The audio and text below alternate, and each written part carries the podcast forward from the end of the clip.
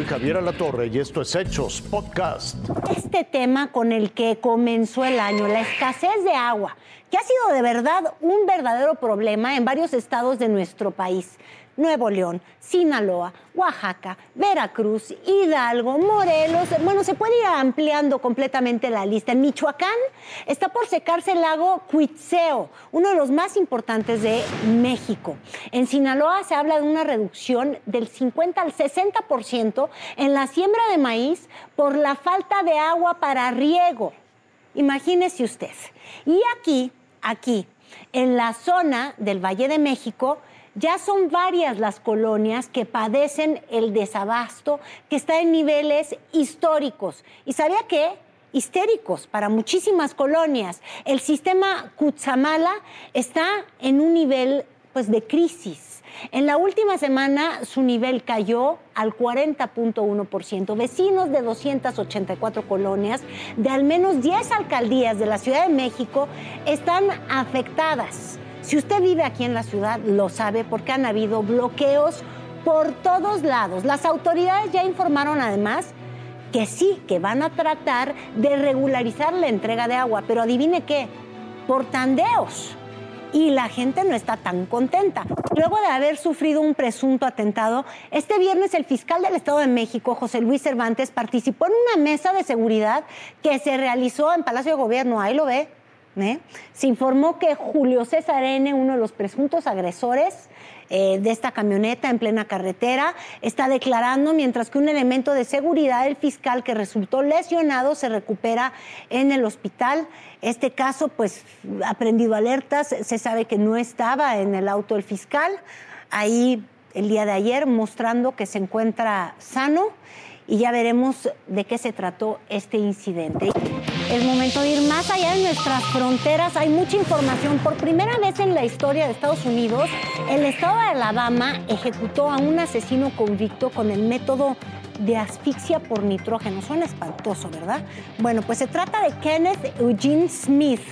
Estaba condenado a muerte por el asesinato de la esposa de un predicador hace 36 años. Ya lo habían intentado ejecutar antes, pero el método, oiga, ha causado una polémica terrible en el mundo. Alabama se convirtió en la primera entidad de los Estados Unidos en ejecutar a un reo por medio de gas nitrógeno.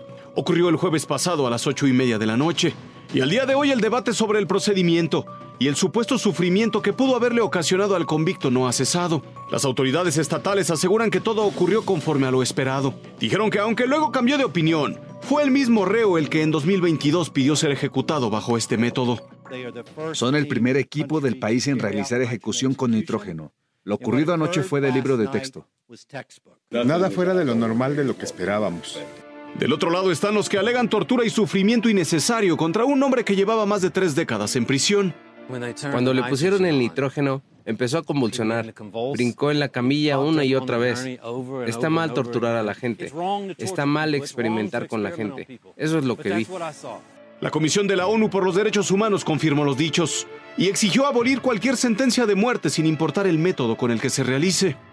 Lamentamos profundamente la ejecución de Kennedy Eugene Smith en Alabama, además de la seria preocupación de que este método novedoso y no probado de asfixia con gas nitrógeno pueda constituir tortura y trato cruel, inhumano o degradante. Justo ahí, entre ambas posiciones entró directa la postura de uno de los afectados directos, el hijo de Elizabeth, la mujer de la que hoy nadie habla, la madre que sin desearlo dejó sola a su familia.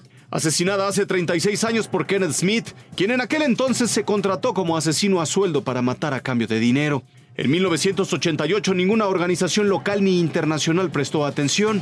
Hoy muchas se volcaron por defender a un hombre que no tuvo empachos en arrancar una vida. Todo el mundo se ha olvidado de la mujer del condado de Calvert.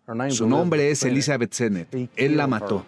Las autoridades estatales de Alabama no han mostrado ninguna intención de dejar de utilizar gas nitrógeno en el cumplimiento de próximas penas. Lo que sí debe cambiar, aseguraron, es el tiempo que tardaron en hacer cumplir la sentencia. Raciel Cruz Salazar, Fuerza Informativa Azteca. Hasta aquí la noticia, lo invitamos a seguir pendiente de los hechos.